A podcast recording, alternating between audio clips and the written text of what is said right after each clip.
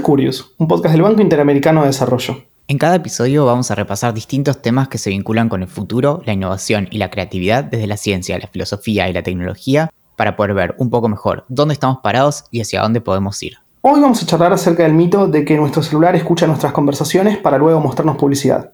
Si bien esto es falso, hay buenos motivos por los cuales nos da esa impresión. Mi nombre es Valentín Muro. El mío, Axel Marazzi. ¿Empezamos?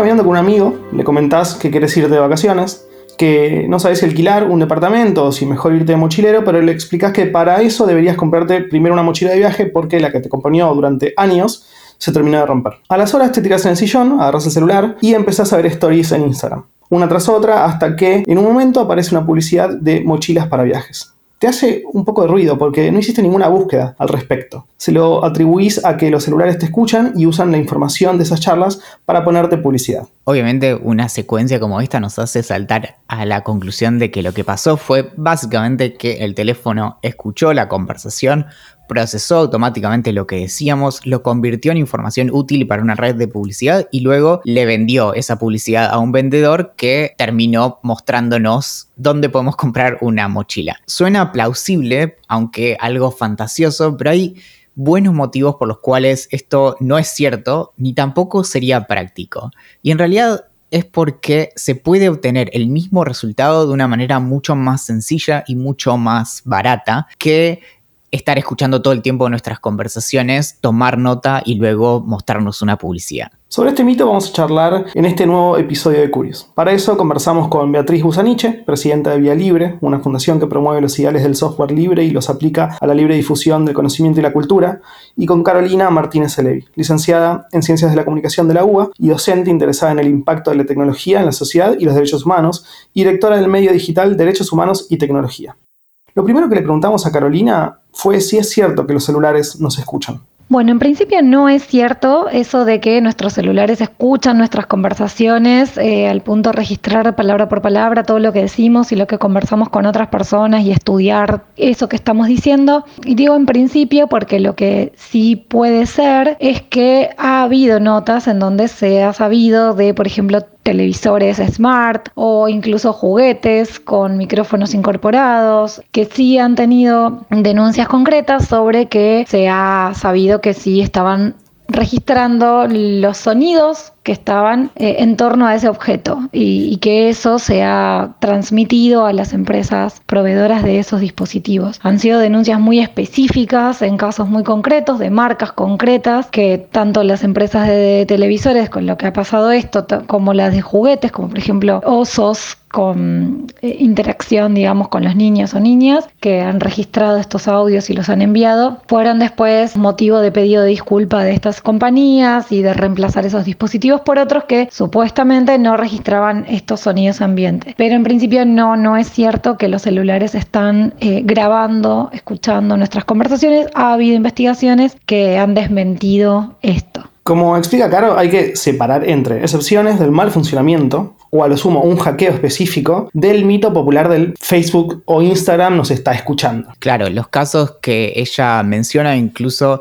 no siempre implican que la escucha fuera directamente, estuviera directamente vinculada a procesar eso para mostrar publicidades, sino que en muchos casos tiene que ver con problemas de, seguridad. El, el, ejemplo que ella daba de los televisores es porque algunos televisores tienen un micrófono o bien en el televisor mismo o en el control remoto y lo que sucede en algunos casos es que ese micrófono micrófono, por ejemplo, quedaba abierto, transmitía de manera no segura la información, pero no necesariamente con un fin, sino que estaba mal diseñado y era como una, algo que se había obviado en el desarrollo, pero no es que estuviera siendo aprovechado de manera activa. Y mm, en cuanto al espionaje, hay casos más bien célebres y algunos bastante recientes, en particular eh, hace no mucho tiempo se denunció y se demostró que hay una empresa israelí que hace mm, soluciones de, inteligencia o contrainteligencia que se llama NSO Group, que lo que hace desde hace casi 10 años es comprar en el mercado negro vulnerabilidades de todo tipo, en particular de teléfonos Android o de Apple, y luego los empaquetó en una solución que le vende a distintos gobiernos por ejemplo, para espiar a disidentes, a líderes políticos, a periodistas, activistas y demás. Pero acá no tiene que ver con lo que estamos discutiendo porque se trata más bien de eh, ataques dirigidos. Entonces, esta empresa, NSO Group, le vende la herramienta para para aplicarla a casos muy particulares a quienes efectivamente lo que se quiere es espiar. Es decir, si nosotros sospechamos que hay un gobierno, por ejemplo, que nos quiere atacar y escuchar nuestras conversaciones, bueno, en ese caso sí podemos tener miedo y pensar que eso efectivamente puede pasar. Ahora, si lo que sospechamos es que simplemente una empresa cualquiera está escuchando todas nuestras conversaciones para vendernos una mochila, bueno, ahí no tenemos buenos motivos para pensar eso. A continuación le preguntamos a Caro de dónde salió este mito y por qué es tan fácil creerlo. ¿De dónde salió el mito? A mí me resulta difícil, digamos, rastrear el origen concreto, pero sí puede ser que sea fácil creer en esto respondiendo a una serie de, escándalos eh, públicos que han surgido a lo largo de los últimos años, en la última década, de eh, vigilancia masiva que se hace a través de, distintas empresas, desde distintas empresas, eh, a toda la ciudadanía global, digo, escándalos que hemos conocido después de las divulgaciones que hizo Edward Snowden en 2013. Lo último, lo más reciente, con el escándalo de Cambridge Analytica, digamos que permiten creer fácilmente que en los dispositivos que llevamos en nuestros bolsillos, mochilas, carteras, que apoyamos en nuestras mesitas de luz, nos están escuchando permanentemente, pero bueno, es esto, por el momento, al menos por las investigaciones que, se conocen, es un mito, pero nos resulta fácil creer en que estamos siendo permanentemente perseguidos y vigilados a través de estos micrófonos que tienen estos dispositivos.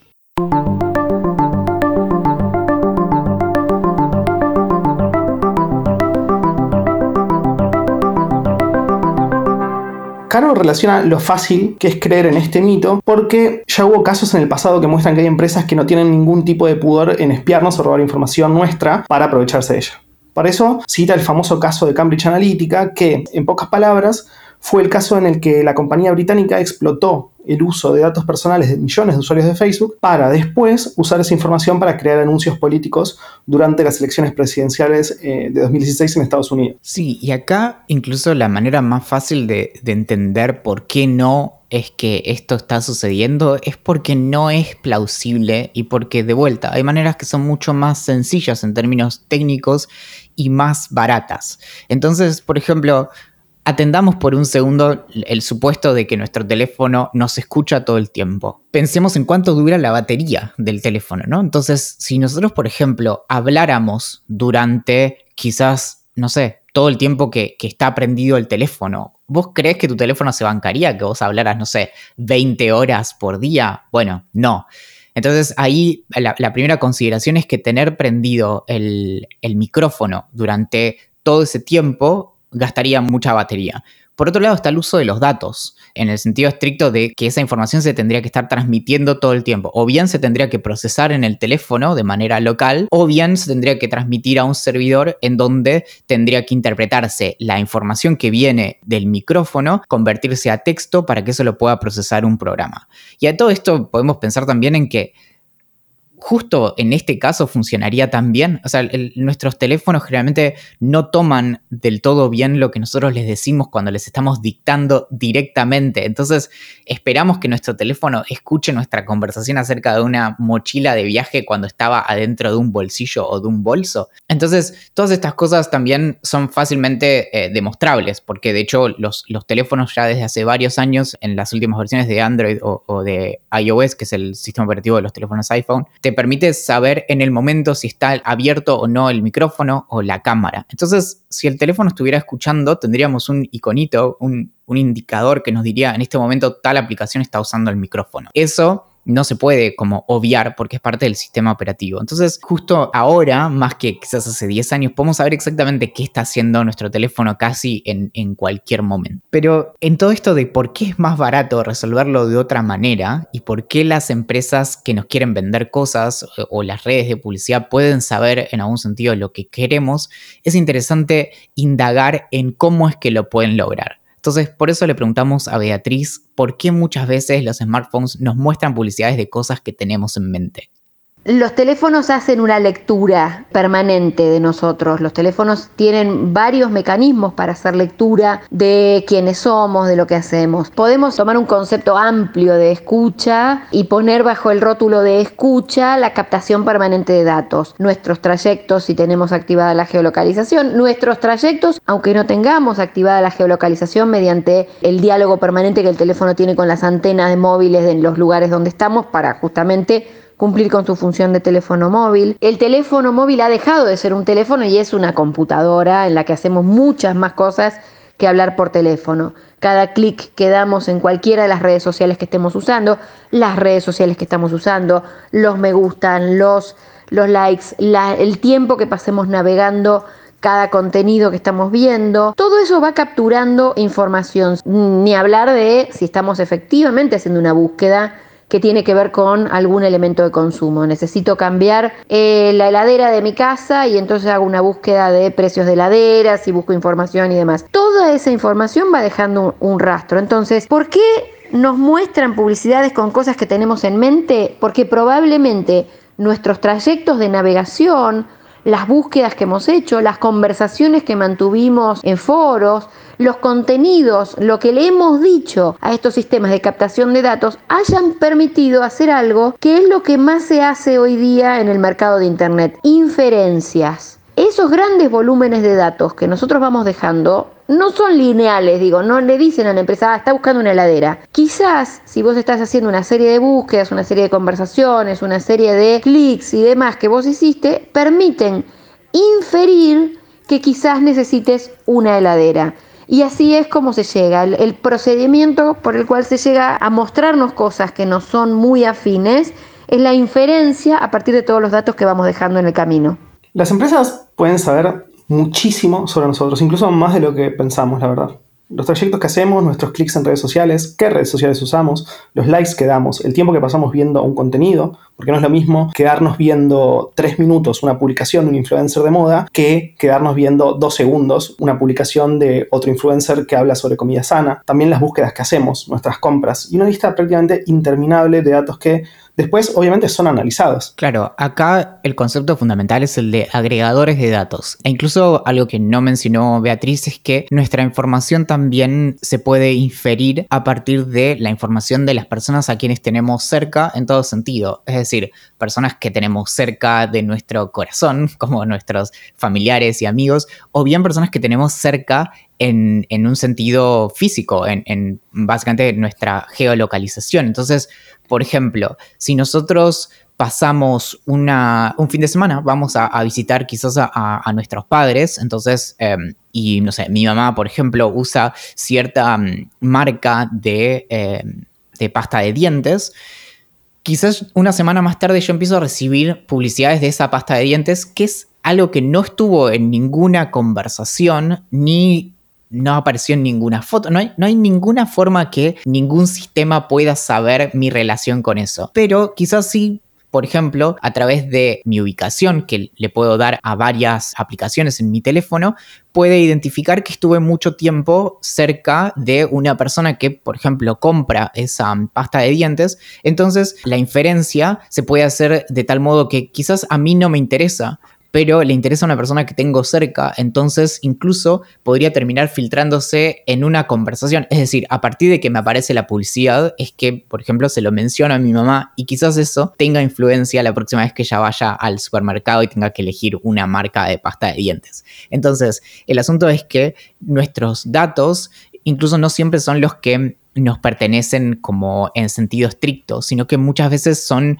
eh, la estela de nuestra información se extiende a las personas con quienes nos vinculamos. Y ahí es donde justamente empieza a construirse un perfil que en muchos casos no está directamente vinculado a nuestra identidad. Es decir, nuestro perfil puede ser muy preciso y mantenerse anónimo. Entonces, no saben bien quién es esta persona a quien le están mostrando toda esta información porque las publicidades no se presentan a una persona específica, pero sí saben que hay un perfil que puede tener interés en tales pastas de dientes y, por ejemplo, tales mochilas para, para salir de viaje. Hay una tecnología que se utiliza mucho para ir rastreando todo lo que hacemos en Internet, que son las famosas cookies. Le preguntamos a Caro de qué se tratan y cómo funcionan son como las pequeñas migajas, eh, por eso son las tracking cookies, son como pequeñas migas, digamos como las de Hansel y Gretel en algún punto podrían eh, compararse, las migas que dejamos en el camino, las huellas del camino que ya hemos recorrido. ¿De qué camino recorrimos? Bueno, el camino que recorrimos en Internet. Vamos navegando de un sitio a otro, haciendo clic, compartiendo cosas, buscamos algo en Internet, eh, hacemos clic en ese enlace, entramos a ese sitio de noticias, quizás lo compartimos en alguna red social, en esa red social tenemos una serie de, vínculos en nuestra red de contactos con quienes interactuamos, con les compartimos cosas, solemos usar determinado vocabulario y palabras que usamos cuando escribimos. Estas cosas que escribimos suelen ser también registradas, principalmente por aplicaciones que permiten el textos predictivos, ¿no? Para anticiparse y autocompletarnos frases, por ejemplo. Todo esto tiene que ver con un estudio de nuestro comportamiento, con la creación de perfiles de usuarios y que se nos aplican de acuerdo a estas prácticas y estos comportamientos que tenemos en Internet, por lo que respondemos más a determinado perfil de usuario usuario, aunque no sea eh, exacto, pero este perfil que se nos aplica y al cual más o menos respondemos es el que permite que nos apliquen determinada publicidad que consideramos que responde a aquellas cosas que nosotros estamos deseando o que quizás no las deseamos, pero que están dentro de un espectro de, asuntos que nos pueden interesar y algunos son tan, tan específicos, tan concretos que parecería ser que nos hubieran estado escuchando.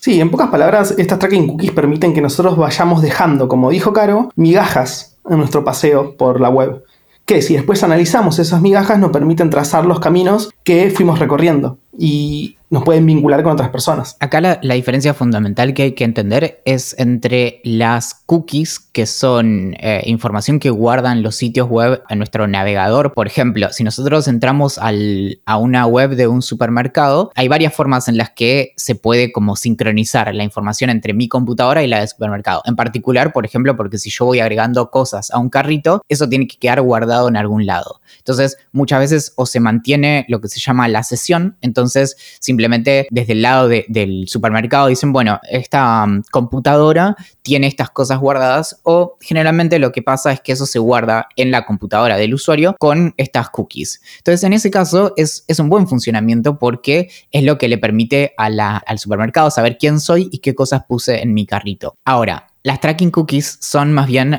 lo que se llama cookies de terceros. Es decir, entro a una web de un supermercado que tiene sus cookies propias, pero también esa, web, por ejemplo, tiene publicidades. Entonces tiene eh, cookies de terceros, que son literalmente de otros sitios web. Entonces, supongamos que ese tercero es una web, es una red de, publicidad, ¿no? Como bien podría ser Google. Entonces, Google tiene eh, publicidad en muchos sitios.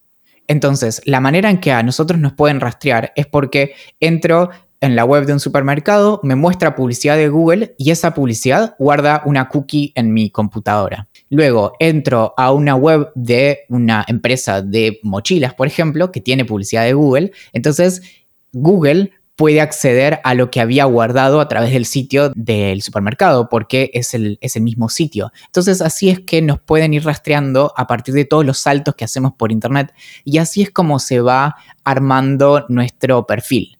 Entonces, como estas em, redes de publicidad, de hecho, se extienden tanto, y en particular redes como, Google tienen publicidad en tantos sitios, ni hablar en, todos los medios y, en, casi en cualquier lado donde veamos una, publicidad, muy probablemente sea de Google. Entonces, cada lugar en donde nosotros vemos eso nos está viendo a nosotros también y puede identificarnos y puede vincular nuestra identidad.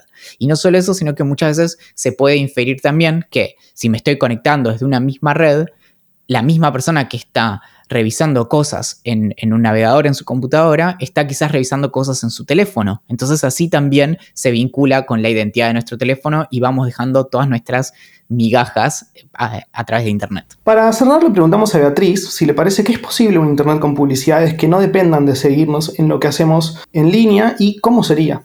Definitivamente sí, es posible pensar una Internet en el cual el modelo de cosecha masiva de datos, recolección de datos y publicidad no sea necesariamente el modelo de negocios. Eh, es absolutamente necesario incluso empezar a pensar en cómo podríamos desarrollar un sistema que, que, sea respetuoso con los derechos de las personas, sobre todo con el derecho a la privacidad, que es el derecho del cual estamos hablando cuando hablamos de la recolección de datos y demás. Pero también hay muchas otras cuestiones que tienen que ver con, con derechos eh, humanos, con normas éticas y con un montón de cuestiones que nos obligan creo que tenemos la responsabilidad de empezar a pensar otros modelos en los cuales no pongamos en jaque eh, derechos fundamentales de, de, las personas.